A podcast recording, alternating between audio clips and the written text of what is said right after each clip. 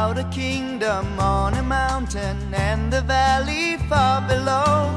On the mountain was a treasure buried deep beneath the stone. And the valley people swore they'd have it for their very own.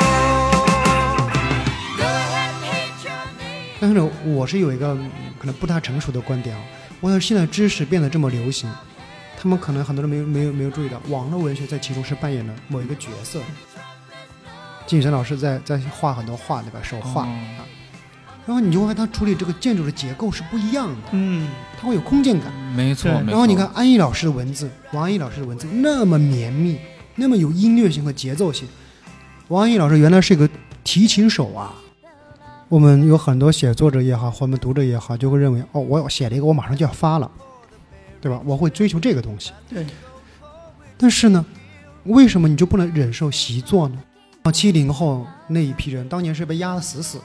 对。谁知道七零后啊？当年全部是八零后的天下。但是现在反过来了，对啊，现在反过来，Go ahead, hate your neighbor. Go ahead, cheat a friend. Do it in the name of heaven. Justify it. 欢迎收听本期的《忽左忽右》，我是陈彦良。我是杨一，呃，那今天我们在那个上海的巨鹿路，上海作家协会的内部，这是 过去的一个大宅子啊。对，然后我们今天这边的这个主人嘛，是我们的李伟长老师。呃，各位忽左忽右的听众，大家好，我是李伟长。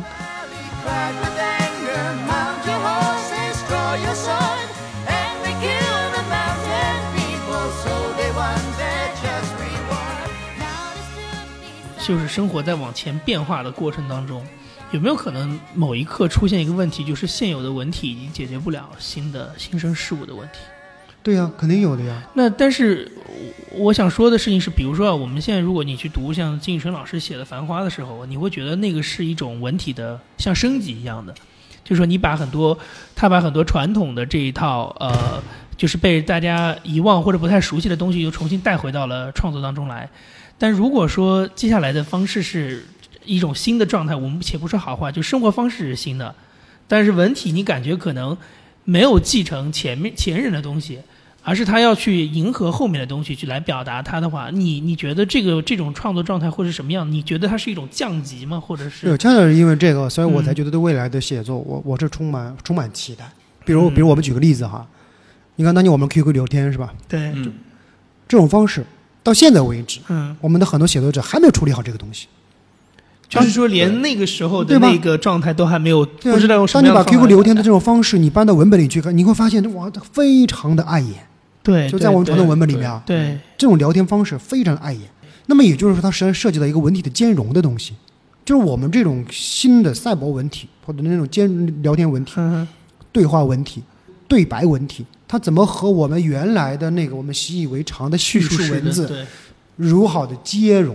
它会有排斥嘛，对吧？它产生排斥。对所以我们现在看到，如果说看到一个作者在我们的文本里面去杜撰或者虚构那个 QQ 聊天文对话框的时候，你会发现很别扭，是不是？是对对。但是如果某一天你会发现，如果它全部都是这样的呢？从一开始就是这样的呢？嗯，它没有前面过渡，没有后面过渡呢，啊，对吧？你就会发现，就是它会产生新的东西。所以说对，我只是对这个东西我很期待，因。为接下来会产生更多新的东西。据你的观察，比如说，因为像这个社交网络，它也不是中国一家的事情嘛。对，那比如说像欧美他们的一些新生代的，或者说他们有这种创新意识的这种写作者，有在这方面进行一些这样的尝试吗？嗯就是这个可能在理论这一块还相对多一点，文化理论研究这块相对多一点，但是其实就文学来讲，真实创作上还没有，创作很少。嗯呃，我我举一个简单的例子，就是我们现在说的网络文学这个概念，嗯我们我们客观的讲，你还真的对这个东西保持一个保持一个那个很关注的状态，因为这个玩意儿，西方人、西方读者还还理解不了中国的网络文学到底是怎么回事儿，就是知道吗？他他们他们理解不了哪个环节，就是对呀、他他完全理解不了。比如说他，你怎么写几百万字，他以后也要出版吗？这这这这这个作者的收益从哪来呀、嗯，它是一套传统的一套对他理解不了这个。比如说我们现在看到很多西方的那个，比如说所谓的电子出版、数字出版，它只不过是我写完了以后，然后我通过电子方式做了一个版本，发表。对对对，那个还是我们的网络文学一点零版本啊，对不对？那现在应该到什么状态了？对，对所以那个而且他跟读者的互动，读者可以直接影响到，比如这对呀个人物后来结局。我还见过那种网络作家，就是贴吧里面最活跃的一个粉丝，每天吹捧他的。后来他把这个粉丝写进了自己的小说，成为一个角色给了他，啊，对啊，你看这个多好玩，是吧直接从互动中有一种互动对嗯所以他那个创作，你看，就是就是发生了完全不一样的变化。嗯他的创作就等于把我身边的经验、即时的经验，还有人全部进入一个进入一个文本的形式。而这个这个西方的很多那个他们做数字出版的人是理解不了的。嗯那就我们这一次恰好也是去伦敦书展，就聊到这个网中国的网络文学嘛，就他们还在问一个问题：你们要出版吗？就是我们当然要出版，但是出版只不过我们还要改编电视剧呢，还要改编电影呢，是不是？还要改编游戏呢？对啊，他他就理解不了这个东西，嗯，或者说他他他对这个东西状态的理解还处于就是嗯啊，就是还是传统那一套。为什么你们可以用支付宝，你们可以用手机付钱？哎，其实就这一个方式，只是我不是说他们落后着嘛，没这个概念，就是说很多新的生态形态这这种东西啊，中国现在真的是走得很前。嗯但你觉得就是我们比如说从内容上来讲的话，你觉得这这这是一个往好的方向发展吗？比如说你刚刚说到了，他们后来也会改编电视剧。我们知道现在非常火的那些小说，很多就是从网络文学改编的，而且都大卖。但是呃，某种程度上，他们也是以迎合读者产生的嘛，会知道他们知道中国的呃老百姓。你像电视剧的很多读者，他未必是文学的读者，而网文的读者，他未必是严肃文学的读者，对对吧？他的圈层是就是一步一步的，最终他可能会形成一个，就是他的他是不是离离文学就有一个背离的这样的一个？对，其实我如果我问这个问题，等于我问好莱坞电影一样，你们这么搞，以后你的电影还有吗？你的艺术电影还有吗？或者你的那有品质的电影还有吗？对吧？嗯，就其实就其实这是一个问题啊。我们前两天刚聊过，确实是独立电影很惨，美国。对呀、实际上是这这是一个问题，是不是？就是说，当我们在讨论这个问题的时候，我我只是说，首先它是商业的东西，商业商业的逻辑和规则啊。但是呢，这并不意味着，并不意味着它会越来越这样。现在对网络文学，其实它是一个非常粗糙的时代，嗯还是非常粗糙的草创时间，真的可以可以完全可以这么讲。比如说，它还没有经典，虽然我们在迫不及待的想把它经典化，对，是吧？然后就是你们目前也还没有找到那种特别好的，但是也会有啊，比如说猫腻的东西，江夜、啊其实也很棒啊，比如说《庆余年》，对吧？嗯这样这样的作品，那可能有的时候也改变不了电视剧，没错因为比如它可能不一定符合这个对电视观众的受。但是你说的这个经典化，是不是又是把尝试把这种网络文学拉回到传统的这个文学的严肃文学的轨道这个？恰恰是我们现在就是评论机制或者评价机制存在的问题，嗯也是存在的弱项。就是你如果用我们传统文学的的标准来要求这个网络文学，你就会发现这个实实在受不了。对，两个人都很痛苦，对吧？两个人都很痛苦，就他的方式和我们的方式，我们比如讲，我们可能会对细节更感兴趣，嗯对局部更感兴趣，嗯对吧？但是网络文学它可能不一样，它它对整体框架更感兴趣，它对人物的成长、人物的进阶，就打游戏一样，一级一级往上走，所以它有某种游戏性质。我记得我很多年前啊，就就我们有一个老前辈叫孙庸老师，他他因为他常年做出版嘛，然后他就有一次他说他看他看了一部网络文学以后，他就说了一个观点，我觉得这个观点真是非常精辟。他说网络文学的某本质上来讲，它是一种游戏文本。嗯就是它是一种游戏文本，所以它里面的游戏性这个三个字是它必不可少的一部分。它要缺少这一个，网络文学的读者就不一定会跟得上，或者不一定会感兴趣。就他会带入，就我进去以后，我在看这个，然后我是要看着这个主人公在不断的这游戏，而游戏里面有个最根本的东西，就是进阶，对吧？他就进阶，所以我要解决一、解决二、解决三、解决四。所以在我们开玩笑讲，在网络文学里面是没有解决不了的问题的，对，对吧？而且网络文学，你刚刚说的这一点，我觉得特别对，就是网络文学它其实是一种就是呃自身的代入感特别强的一种问题。你看每个网络文学，就是主角就是你自己，对啊你看的就是这个主主角。所以为什么我们说意所谓 YY 小说嘛，意淫小说，对修仙类的这种，它的你就会发现它解决所有的问题，而且里面所有的，当然这个又跟中国的跟直男直男倾向有关系了，所有的女主角都会爱上这个男主。对，也有玛丽苏情节是吧？对对对对对呃，这对啊，所以说我们很多人就会讲说，网络文学本质是一种白日梦，啊，就也有这种东西存在。确实，网络文学是个非常复杂的概念，嗯但是就是如果你注意到游戏性以后，我们就其实不难理解它的没错它的发生的这种状态嗯和形式啊。是，但是它，你觉得它会最终它有可能会挤压这个所谓的严肃文学的空间吗？因为市场肯定就只有这么大呀。我还真不这么认为。嗯就原来我也很好奇啊，网络文学读者到底是谁？但后来因为因为经历过很多的事情嘛，也嗯了解过很多的状态，发现他们那些读者呀，还真是和传统的文学读者真是不一样。不一样，嗯，他们很大一部分读者是工科的同学，啊，就有有工科背景的。为什么？他可能对故事更感兴趣，就你的故事情节更感兴趣。他可能不会对你一句话产生什么，不会。而这个群体和原来的文学群体是不一样的。就是他不看网络文学，他也不会来看你的这些，对他就是不看网络文学，他也不一定会看它其实纯文学。是个增量。嗯，它它是一个增量。嗯然后但是呢，会带来一个很积极的变化。就有的人看了网络文学以后啊，他还真不过瘾，他可能期望哎呦处理的更加更加深刻一些他。看多了，他自己内在就有这个需求了，他需要升级。对对，他自己也会需要升级。嗯而且呢，就是很多作者写着写着以后啊，他会碰到很多很多解决不了的问题。就要去传统里面找，对，他要去找一些资源，知道吗？嗯他会他会去找一些理论资源，找一些写作资源。没而这些东西呢，会在不断的，因为他本来是个互动性很强的东西嘛，所以读者也会问：哎呀，比如说你喜欢看什么呀？你除了写作，你还会看看什么东西？所以可能啊，历史学的东西就会进入，对，呃文化类的就会进入。然后也有的人会关注一些纯文学的东西，也会开开始进入。是所以我是觉得他可能在为纯文学读者，在培养一些潜在的读者未来啊。嗯没错，这一点我是认同的。而且你会看到，今天像很多学者开始介入文学了。比如说，在过去他们可能没法，或者只是一种兴趣而已。对，但现在因为这种途径越来越简单，嗯呃，他们会开始尝试自己的一个文学创作。比如说像复旦有一个呃哲学系的嗯呃徐英锦，他会去写作一本关于三国时代的这么一个小说。嗯嗯嗯像史杰鹏，他是作为古文字学的博士，嗯他北师大的副教授，嗯然后他会来写作关于汉代的这种历史创作。嗯那这些我觉得都是一个，就是最近几十年的这么一个现象很多哎。对你像原来那个我原来我很喜欢的一本那网络小说叫《新宋》，啊。新新宋那最早的所谓的驾月，然后就呃穿越架空和穿越类的对吧？对，然后那个那个作者叫阿月，然后他长期是做北宋史的研究，嗯，也就是说，他可以把北宋发生的每一场战争的那种攻防图，他给你绘的非常详细。然后它里面的所有东西都经得住考据的，嗯，都经得住考证的。也就是说，哎，你你你会发现很好玩，就是网络文学它让知识啊开始变得有意思。能让那种硬核的知识开始下下沉。对呀、对所以我们后来现在说叫知识受，比如说现在是一个知识时代、知识分享时代。但是呢，我是有一个嗯可能不太成熟的观点啊。我想现在知识变得这么流行，他们可能很多人没有没有没有注意到，网络文学在其中是扮演了某一个角色的。网络文学提供了大量的这个这这个这个知识层面的东西这个观点很有趣。啊，对这这这个东西是可能经常会被人忽略的。你想，你想，比如说我们现在去用那个知识付费的人，购买者是谁？我们不一定会，比如文科类的，我们不一定会啊。嗯，对吧？但是呢，有大量的工科的同学在进入，就像我们自己会去买工科的东西一样，对，对不对？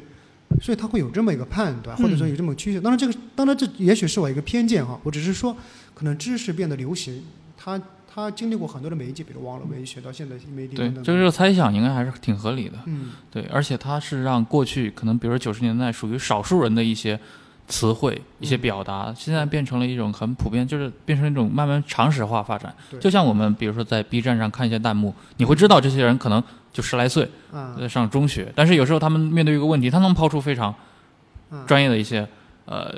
就非常清晰的认识，但是这个东西你会知道，他肯定他不一定认识的很全全面，嗯但是他这些概念从哪来的，很可能就是从一些我们过去没有的这种渠道里面出现的。对啊，你刚刚说的弹幕，其实我就特别想说一个事儿，就我们认为新生代人类和我们以前的父辈人类是有区别的。其实，在人类的这种发展还真不一定。比如我们嗯现在说弹幕这个事儿，弹幕解决什么问题？就是因为不断一条一条弹幕，就感觉我在和很多人同时在看一个东西，对，对，它有个群聚效应在，就是对。哎，我还我们大家都一起在看。这个东西，相当于什么呢？相当于原来的广场电影啊，对，相当于原来的露天电影啊，对，相当于原来的露天电视剧啊没，错，对，就我们父父辈经历的那些东西，对吧？对。边说边看，然后大家一起在那好，好一像像个一个楼里。的人在一台电视机前，对是没错，反倒是我们这代人一开始经历一个孤独，所谓孤独个体的时代，嗯我自己在看我自己的，嗯。是不是？对对。那现在不是会，你看，就是说，他对于群体的这种交互性的需求，这是人人性的一部分。是嗯。是。只是说原来的那种载体只能用露天电影的方式来表达，现在我们可以用弹弹幕来来解决。就像现在看，你看网络小说也是一样啊，有的网络小说里面的那个那那个分享帖，几十万条啊，上百万条都在那分享啊，有的说几句话一句话一句话，没错没错。就你说的，所以他有的时候会影响写作者，那当然了嗯，啊，那当然了。所以我我只是说，这个就是文化的这种消费方式或者阅读方式，其实它从更普遍的来讲，就某一种相通的东西在对，啊，它不会因为就是我们现在新的人群出现了，我们的方式就和我们的父辈是截然啊完全，或者就是说手段会不同嘛，但是那个需求应该是不一样的。对啊，那内心的人作为人的需求，对吧？其实它还是普遍意义上的。这其实我们在面对很多事情的时候，那种经验主义还是很重要的。嗯，对啊而且它往往是正确的。对啊，对，其实就是人人人和人之间还是渴望交流的或者见面的。就像我们看现在看世界杯，我们一个人在家里看，其实也挺无聊的，是吧？对没错。如果我愿意的话，几个人哪怕在办公室看，哪怕在在这酒吧里喝杯啤酒看，是吧？我觉得也挺好，就就这种状态。那这个实际上你看和去现场看不是一个意思吗？对，这就是为什么会有那么多所谓，就是他现在嘲讽啊，就是所谓叫世界杯迷嘛，对吧？就是其实我平时不看足球，但是有世界杯的话，我会愿意看。对我找你很对你很难说他，他其实还真的会看，他不是说我只是体验那个氛围不看内容，对他也会看内容，但是我就想到那天，那天我有有有一天就是吃饭的时候，旁边有两个人在聊世界杯，我后来发现。这俩这个疗法，就其实很多人是这个疗法，就他完全不聊球，他在做啊数学题，啊，他在算哪组跟哪组谁赢了之后谁会出现，然后啊什么啊，这就完全是在推这个数学题，嗯嗯，就是他是对结果特别感兴趣，但是其实他没有谈到任何球技，也没有任何球星，对对，对 也是一种疗法。功利足球，这就是功利足球。对对对，这这个其实很好玩，就嗯很有意思。就是当某一个东西成为一个节日以后哈，或者成为一种现象以后，我们都会有参与感，对，嗯渴望参与。对，甚至如果说我们完全不参与，好像有有点被这个被被被这个被这个事件给隔离一样，嗯，对吧？是，啊，就像你看，我们现在看世界杯，我们现在很关注啊，今天晚上是哪个组，对吧？比如明天，哎呀，法国要打阿根廷了，是，啊，就是周六是吧？会会有这种判断，我们会期待，到底会发生什么样的关系？梅西还会这么，对吧？这么沉寂嘛？是吧？啊，他好歹他进了一个球啊，接下来他还能不能扛起这个球队？那法国那么多明星，没错对吧？，怎么围剿这个，对吧？阿根廷，我们会有这种判断。然后就像你说的，因为总有很多人他对这个球不了解嘛，他平常是不看的嘛，啊，他平常不怎么看。对啊，但他如何用最快的方式进入？对我如何用最快的方式和陈老师能聊上天，对吧？那那这个其实也是很好的方式。嗯对对，但是这个就不是张明阳前段时前段时间写了一篇文章嘛，嗯就说没有我们伪球迷，嗯世界杯早他妈完了。对，就你们 你们这帮看球的，就别老是每天什么嘲笑我们伪球迷了，对吧？嗯世界杯能有这么大的影响，不就是靠我们伪球迷吗？对，没没有这些伪球迷，世界杯跟平时普通的跟什么世俱杯有什么区别？对，它和欧冠有什么区别？对吧，然后亚亚冠有什么区别？对对对，所以就是其实就这样一个事件，你如果放在文学里面来讲，其实它也有同样的东西在。嗯，对，是，就是说，我们为什么现在很多人也开始在关心文学、关心写作？我是从某种程度讲，我真的是我觉得我们很多的写作者应该感谢这个新媒体，嗯要，感谢微，信，尽管它提供了很多鸡汤啊，对，但是呢，它突然会让更多的人开始回到这个，回到阅读本身这个形式，对不对？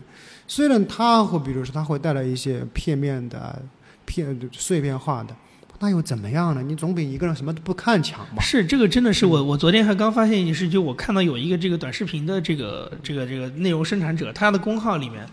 它上面会有一个自己的短视频，然后他会用图带文字的方法把整个三分钟短视频内容拆解开来。我当时还很奇怪，我说：“那你如果如果就是说一个视频很好看，你直接看不就得了吗？为什么要底下那个文字？”但后来你想想，可能是这样的，就是说，对于用这个功耗的场景来说，它不是每一刻都有可能，比如说流量或者声音的问题，它不一定能看那个视频。对。但是我用这个截图加文字的方法把这个里面内容过一遍。其实你想，我们回到最纯粹的来说，它其实就是回到了读字跟读图嘛，对吧？要提供信息嘛，没错是吧对对所以说，就图和文字的比例，还有阅读方式，嗯，确实发在发生变化，这这个毫无疑问的。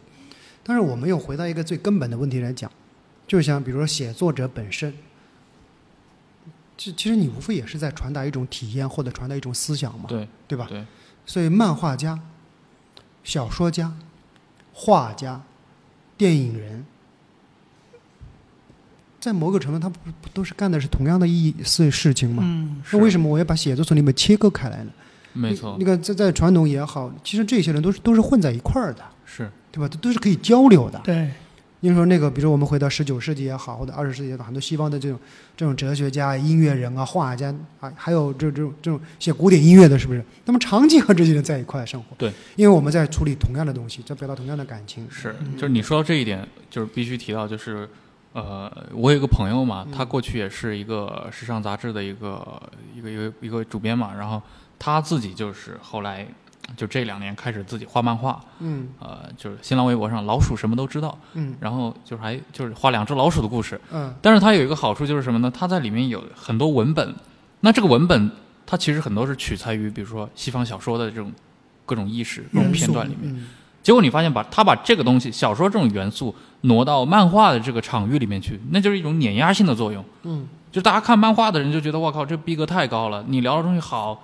就是好专业啊两种两种两种，因为漫画是很轻松的嘛，然后它的一些文字的那种趣味，你说你想想那种伊恩麦克尤恩那种那种短篇小说的感觉，它里面那种对话，一加进去，它合成的那种化学反应，就是立刻让这个作品的吸引力就上升了好几个层次。对呀我觉得这是一种很很新鲜的一个一个一个状态。是，所以说现现在只是说，我我有的时候我们会对我们的写作者提出一些很苛刻的东西，就是说，哎呀，相对来讲确实会有一些单，就单方面的知识，比如现在有很多写作者，他可能不了解音乐，对。嗯。不了解绘画，对。对吧？而且自己也画不来，啊，那当然这是很大的损伤啊，是吧？是。是。你如果你会绘画的话，那么你写东西是不一样的，有画面感，对你你对你你你处理色彩，对。没错，对吧？你处理这个情境是不一样的。对。比如你说你的语言节奏，比如我们我们我们举例子，比如你那个金宇辰老师在在画很多画，对吧？手画、哦。啊，然后你就会发现他处理这个建筑的结构是不一样的，嗯，他会有空间感。没错。对没错然后你看，安逸老师的文字，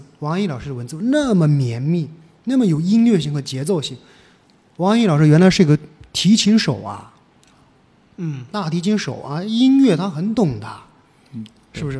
然后你像包括比如说像这个像这个孙甘露也是啊，那音乐他他那音乐电影人家都很清楚的，所以我说现在更年轻的写作者可能在这一块综合上，就作为艺术这一块或者作为文艺这一块，他的他的修养如果说有更大的变化的话，那对写作肯定是很好的了。村上就是听爵士乐嘛，对对吧？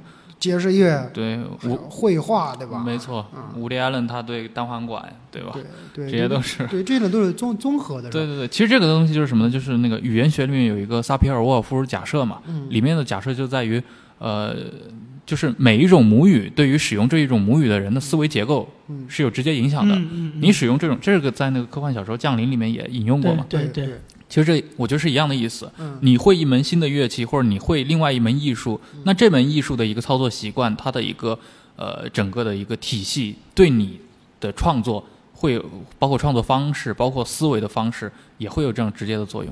对会有非常大的这种冲击和刺激。对，没错就，刺激是很重要，就有的有的时候那种感受啊，它需要刺激。我们经常会像你看，有的时候我们对我们的青年写作者，哎，我说为什么说我说，有的时候你写一个画面就写不好，嗯对对或者写一个片段就写不好，对，写到一瞬间，比如我我们俩在聊天的那一瞬间，那我然后我们从很多漫长的那些文学史里面就会发现，有的人写的就非常非常好，对吧？怎么回事呢？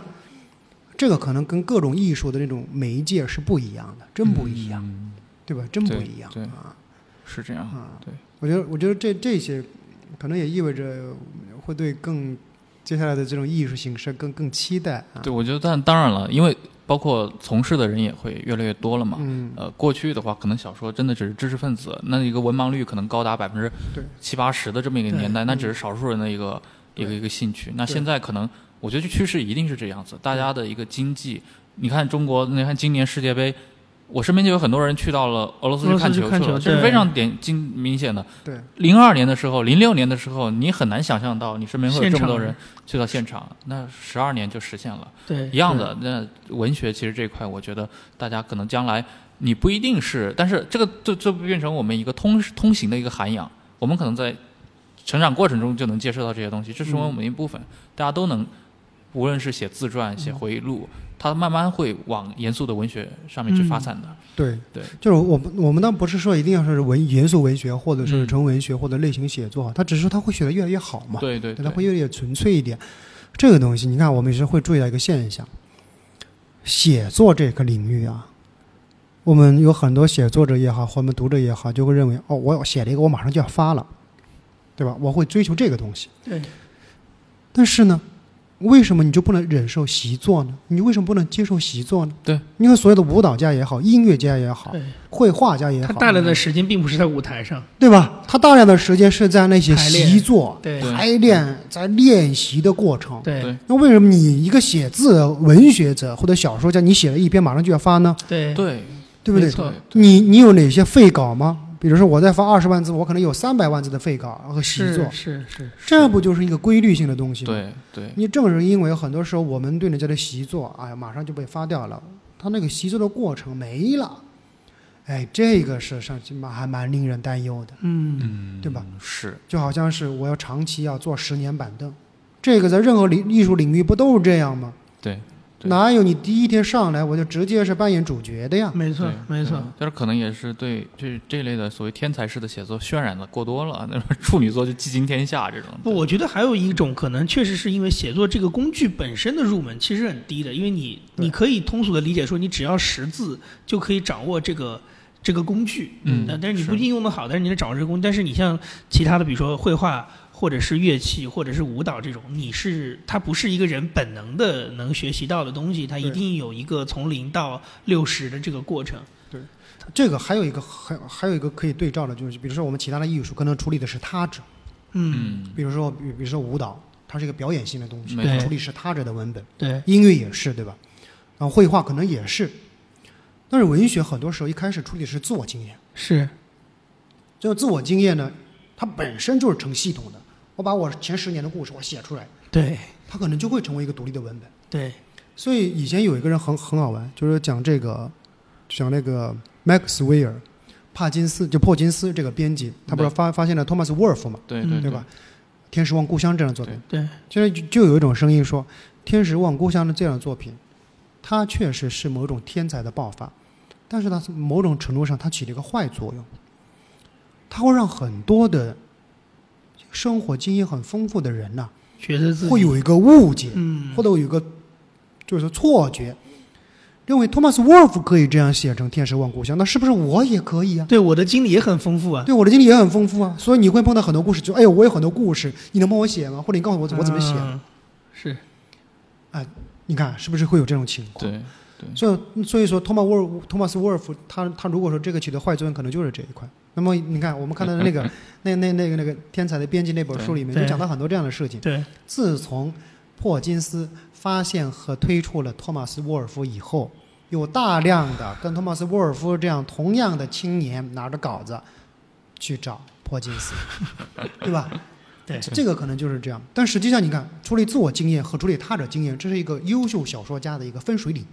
嗯，就你当你处理自我经验很熟的时候，哦，那只能说你在这方面有天赋。是，但是你是不是一个卓越的小说家？就这里，我如果不处理我自己的时候，没错你还能处理他者吗？没错，你还能处理别人吗？对，这也是很多那种所谓的叫第二本书定律嘛，就是你一个作家，他无论如何，他第一本书因为是凝结了自己前半生所有的经验，他相对来说都会比较好。那么他真正是不是到一个卓越的小说家，往往就看他第二本书是啊，还能不能。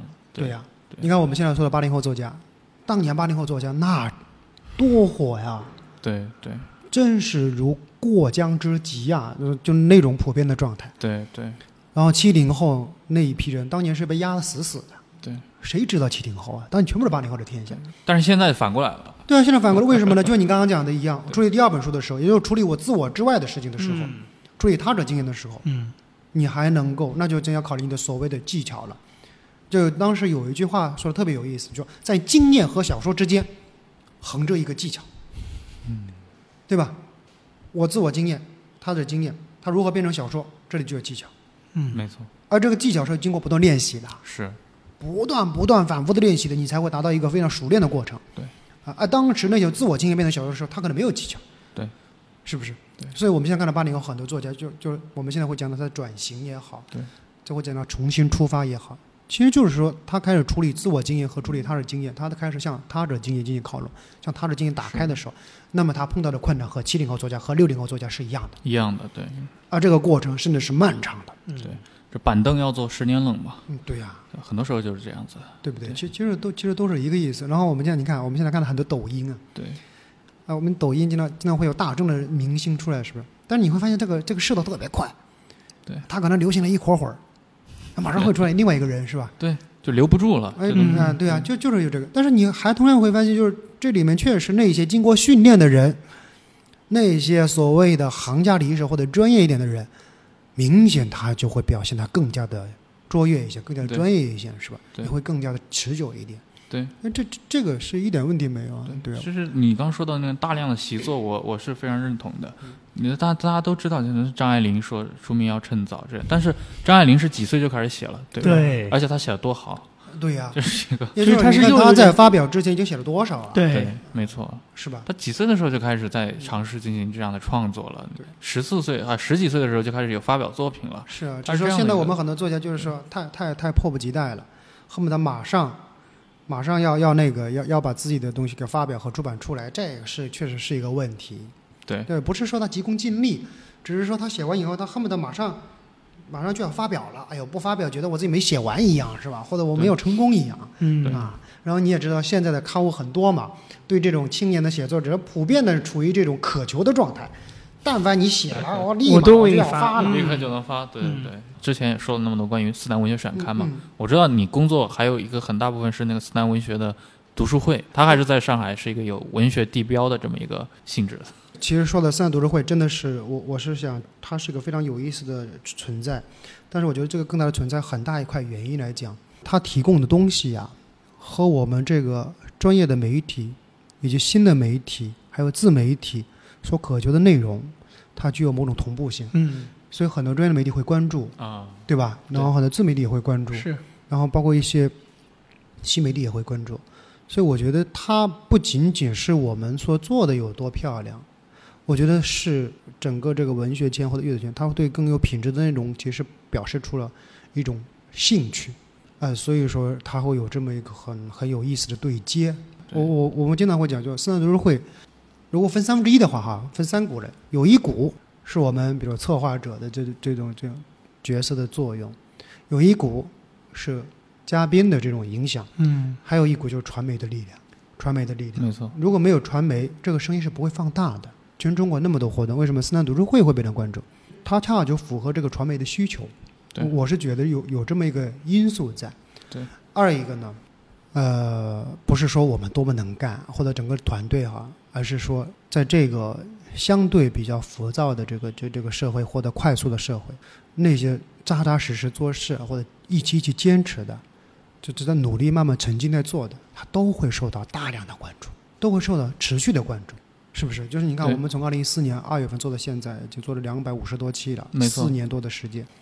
我我我有的时候，我们那个我们的团队总策划孙甘露老师，有的时候会开玩笑讲，我说就哪怕我每一个星期在某一个固定的地方，我拿一根鼓去敲，我敲四年，它也会成为一个风景点。当然，他他这是很谦虚的说法了，是吧，就是说，当它成为一种固定形态的时候，那么它的内容在不断的叠加、叠加、叠加、叠加，叠加内容以后，它就会产生很多化学般的反应。那么我们到斯南来的那些嘉宾，他就会知道，我到这个地方来，我对付一下是不可能的，我得好好整理一下我要说什么。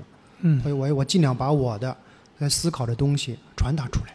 那，所以呢，大部分去过现场的人，你因为因为因为陈陈良也去过很多次，对吧？就去过现场，你就会发现，哦，这些人还是在真诚的在谈话。对，而且我发现，包括听众们，现场的这些听众，很多是呃，就是上海的很多市民阶层，对对他们会完整的听完全场。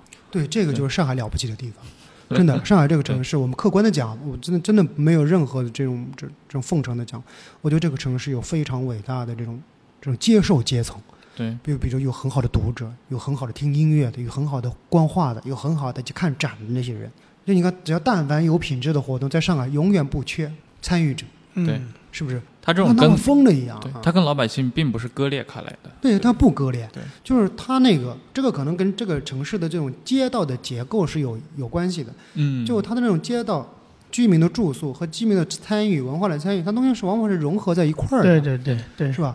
我出门可能对对对老陈，我出门就是就就是各种这样的文化机构，我逛一逛就碰到这样的地方。我那白天我比如哪怕去个 shopping mall 里面摸一下，啊，可能还有书店、电影院等等，是吧？这种方式，你说这这个才是了不起的地方。所以你看，他为什么只能会出现在上海，或者说别的地方的，为什么没有上海受到这么关注？尤其他它能跟上海本地的媒体能形成一个就是一个嗯共同体式的这么一个生长的对呀、一个一个样态。对呀、你看我们有的时候会分享我们的那个速记稿，然后然后我们的媒体的朋友会从这个速记稿里面会发现很多东西，呃，这这是一个非常非常美妙的合作，呃因为就是说，它不是一个宣传，对，很多时候都会认为媒体做个宣传，我是你们太太太把媒体不了解它的它的形态了。媒体它现在也在渴求那些有品质的、观点的、独立的，或者是更有见地的东，西。尤其是现在所有人都能做自媒体的情况下，你你能够哪些东西是你专业机构能够提供的？对对这个是很重要，所有人都在思考这个问题。对的，对所以所以说，思南读书会作为一个呃阅读品牌也好，对，当然它确实和整个上海这种等等运作机构是有关系的。比如说，呃，它会有政府的方式，比如新闻出版局，新闻出版局会用上海书展、上海国际文学优质这样平台来帮思南读书会做一个支撑、底部支撑，对。对吧？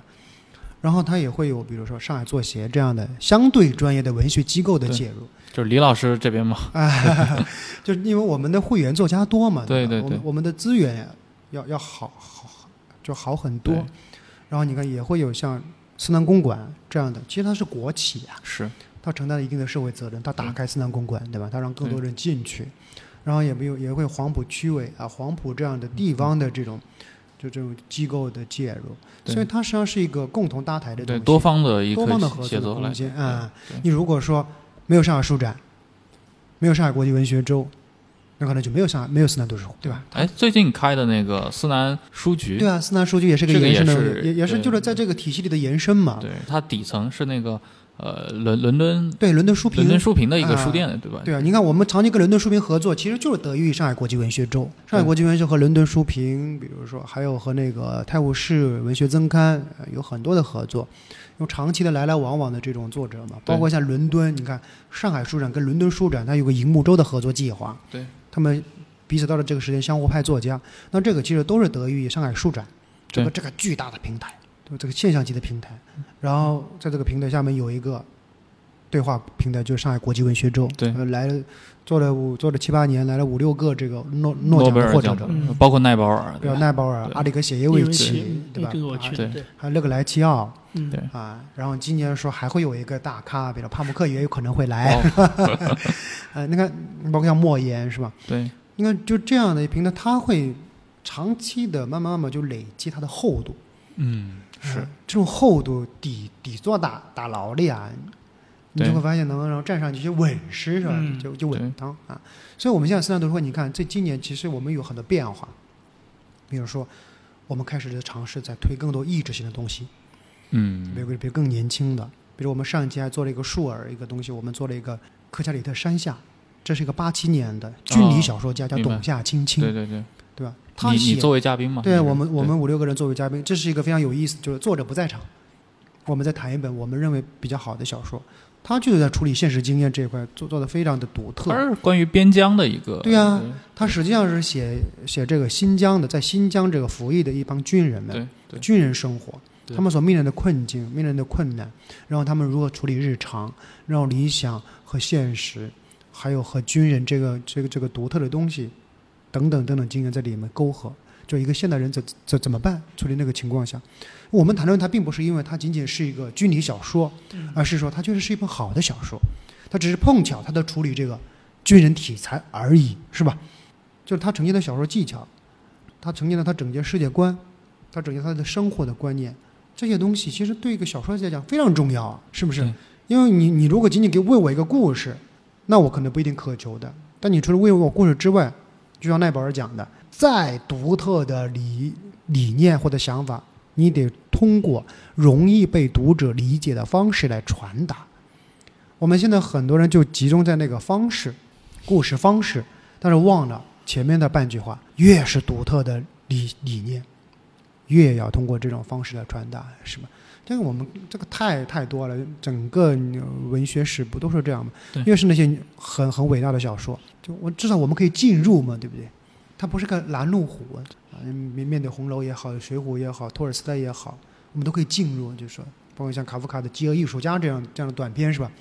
他他那个故事，其实即使我不了解他在比如说他他的影射，他他的隐喻什么，他那个《饥饿艺术家》这本身这个这个故事，我我我就可以读明白啊。但这个可能就是一种相对较高的一种要求了。对，就是所以说我们也尝试就是做一些新鲜的经验啊，它可能会会比如说会会在关注度上会小一点，但我觉得这更有价值。然后你也会让很多人知道哦，还有这个，就是我们的很多读者就给我们的反映，天哪，他说要不是自然读书会，我根本不知道这个作者，嗯我也不知道这个这这个文学形态，是这个就是很正面的东西，对吧？对对啊，价值所在嘛，你为听众群体，你为这些市民提供了信息的增量。对，那非常感谢今天这个李伟长老师在上海做些就这么优美的环境里面招待了我们。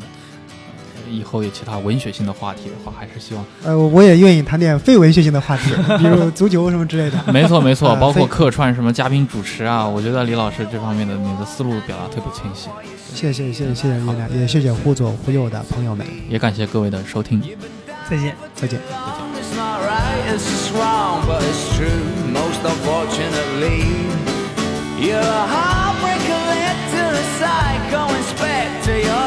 answer that nobody needs. When you check out, you can leave, and no doubt that you failed where all the others succeed. And yesterday's